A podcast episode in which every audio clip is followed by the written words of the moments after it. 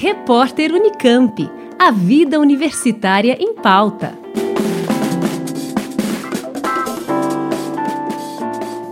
Em 2020, existiam no Brasil um total de 1.383 cervejarias registradas, segundo o Anuário da Cerveja do Ministério da Agricultura, Pecuária e Abastecimento, um aumento de 14,4% em relação ao ano anterior. No mercado global de cerveja, o Brasil é o terceiro maior produtor da bebida, com média de 14 bilhões de litros produzidos por ano, atrás apenas da China e dos Estados Unidos. E é conhecido também por grandes cervejarias com presença em diversos outros países. Mas o que chama a atenção é a proliferação de cervejarias artesanais. A região de Ribeirão Preto é um dos principais polos cervejeiros do estado. Só na cidade são 12 cervejarias artesanais e para dar conta de toda essa demanda por insumos para fabricar a bebida, os produtores apelam para a importação e o lúpulo é a principal matéria-prima importada. Os investimentos na produção de lúpulo brasileiro são cada vez maiores e também em pesquisas para saber a dosagem ideal do lúpulo nacional na composição da bebida. É o que estuda o pós-graduando da Faculdade de Ciências Farmacêuticas da USP em Ribeirão Preto, Guilherme Silva Dias. E o meu projeto basicamente é a gente fazer é, várias cervejas, é, em, em, onde cada uma dessas cervejas é adicionado lúpulo em uma etapa diferente, vamos dizer assim, do processo, né? Então eu faço cervejas com diferentes métodos de lupulagem, a lupulagem é a utilização do lúpulo, né, da planta, como matéria-prima para a produção da bebida.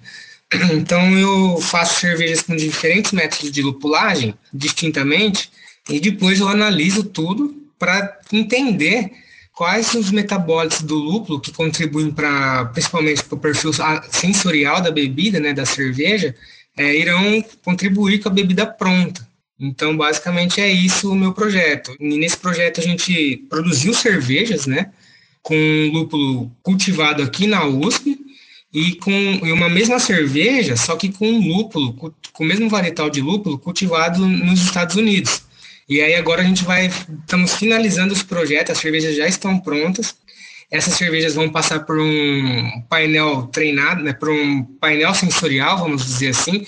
A gente vai dar elas para diversas pessoas degustarem né, em eventos é, pré-estabelecidos para ver a aceitação da bebida né, com um lúpulo é, cultivado aqui na, em Ribeirão Preto e comparando com o lúpulo cultivado nos Estados Unidos. Tio Limonge, um cervejeiro argentino, se estabeleceu em Ribeirão Preto para montar sua cervejaria e aposta no lúpulo brasileiro. Ele produziu uma série de cervejas com lúpulo extraído de um cultivo em Ribeirão Preto e defende investimentos em pesquisas para a melhoria do produto. Eu cheguei aqui faz seis anos, a Ribeirão Preto, e sempre tive a ideia na cabeça de fazer um estilo próprio da cidade.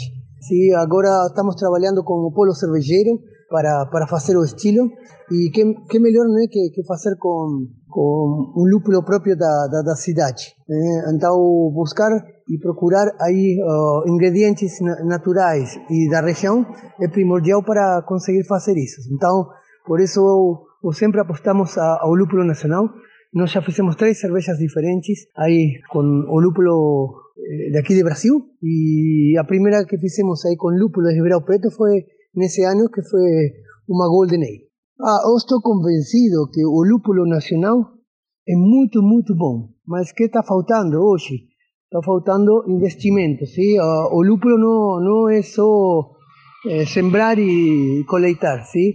É, precisa um, um trabalho depois da colheita, que geralmente em, em frio, em mantendo certas propriedades para não oxidar aí a, ao cone ou a flor. Então, uh, o lúpulo é bom, é lúpulo bom. Me está faltando investimento em o que é a pós-produção do, do, do, lúpulo. Sim, peletizado e flores eh, secas, mas eh, sem oxidação. O lúpulo responde por 45% do custo final da bebida, mas o preço do lúpulo nacional para o fabricante ainda é o mesmo do importado. Hoje a venda do, do lúpulo nacional tem um valor igual que o lúpulo importado, né?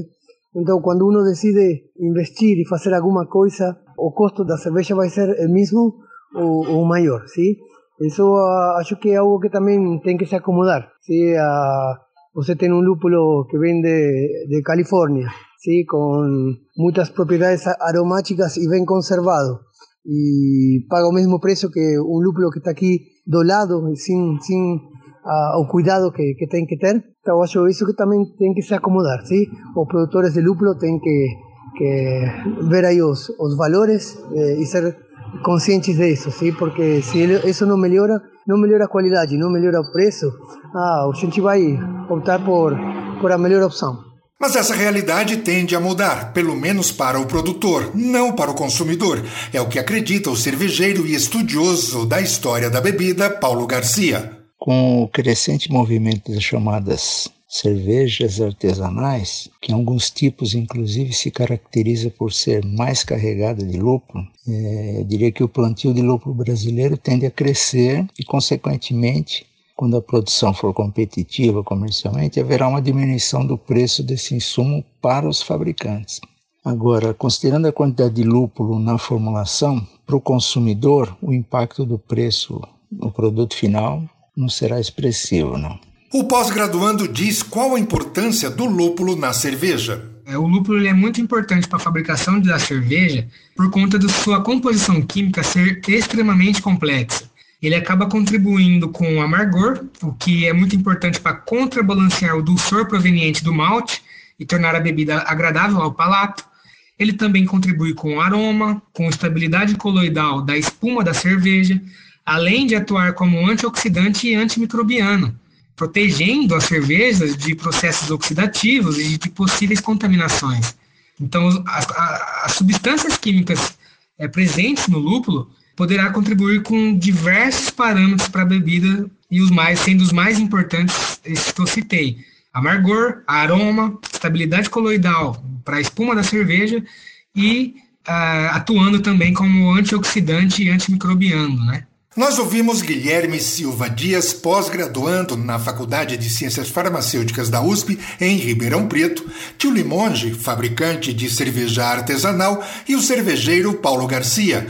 Eles analisaram como está o uso do lúpulo brasileiro na produção nacional de cerveja. Ferraz Júnior, Rádio USP. Repórter Unicamp. A vida universitária em pauta.